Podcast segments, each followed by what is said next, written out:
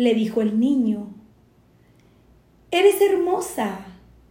Tu rostro es el trasunto de una diosa. La madre sonrióse enternecida, mas el niño, tornando a otras ideas, añadió con palabras conmovidas, pero en cambio, tus manos son tan feas. Cayó el niño al mostrar estos decires, mas replicó la madre, no las mires, si tanto te disgusta contemplarlas. No lo puedo evitar, si al palparlas con ávido cariño, tengo, oh madre, al instante que apartarlas. El padre, que escuchaba al niño, le dijo,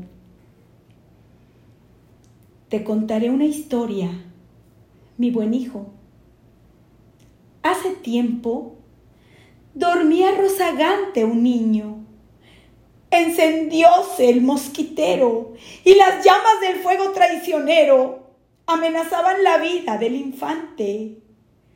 La nodriza corrió despavorida, mas la madre, heroica y decidida, el fuego dominó a manotadas, salvando de las llamas a su niño pero sus manos, de blancor de armiño, quedaron sin piedad, carbonizadas. Cuando al final las vendas le quitaron, sus manos deformadas le quedaron. El niño comprendió y en un segundo voló a su madre y le besó las manos, diciendo, entre sollozos extrahumanos, no hay manos cual las tuyas en el mundo.